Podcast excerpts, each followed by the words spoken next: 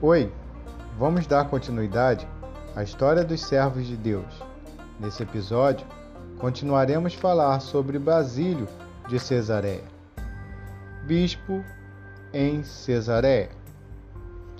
A vida monástica era um luxo da qual Basílio não poderia desfrutar por muito tempo. Mal se passaram seis anos em Íbora, quando ele foi ordenado presbítero em 365, contra sua vontade. Basílio e Eusébio, o bispo de Cesareia da Capadócia, não se davam muito bem. Depois de diversos conflitos entre eles, Basílio decidiu voltar para Íbara, onde permaneceu até que Valente se tornou imperador do Oriente.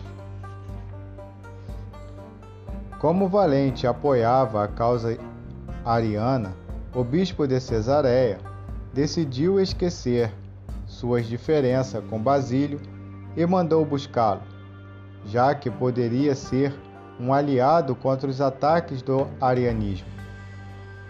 Quando o bispo morreu e a sede ficou vaga, os nicenos estavam convictos de que era necessário eleger Basílio para ocupar o cargo.